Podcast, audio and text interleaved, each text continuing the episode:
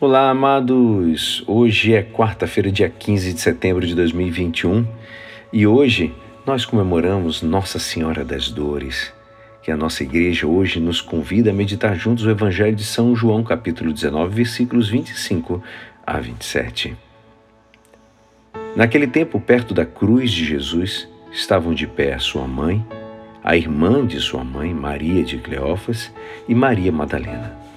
Jesus, ao ver sua mãe e ao lado dela o discípulo que lhe amava, disse à mãe: Mulher, este é o teu filho. Depois disse ao discípulo: Esta é a tua mãe.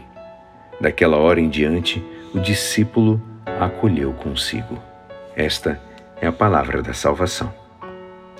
Amados, a festa de hoje nos dá uma lição de compaixão verdadeira e profunda. Maria sofre por Jesus, mas ela também sofre com Jesus. Com efeito, a paixão de Jesus é impressa no coração da mãe. Conforme diz a carta aos Hebreus, Cristo, nos dias de sua vida terrestre, dirigiu preces e súplicas, com forte clamor e lágrimas, àquele que era capaz de salvá-lo da morte. E foi atendido por causa de sua entrega a Deus. Amados, o forte clamor e lágrimas de Jesus provocam em Maria grande sofrimento e também grande desejo de que o filho fosse salvo da morte. Podemos até dizer que a mãe desejava mais do que o filho que ele fosse salvo. Mas, ao mesmo tempo, Maria se uniu à entrega de Jesus e se submeteu à vontade do Pai, como o próprio Jesus.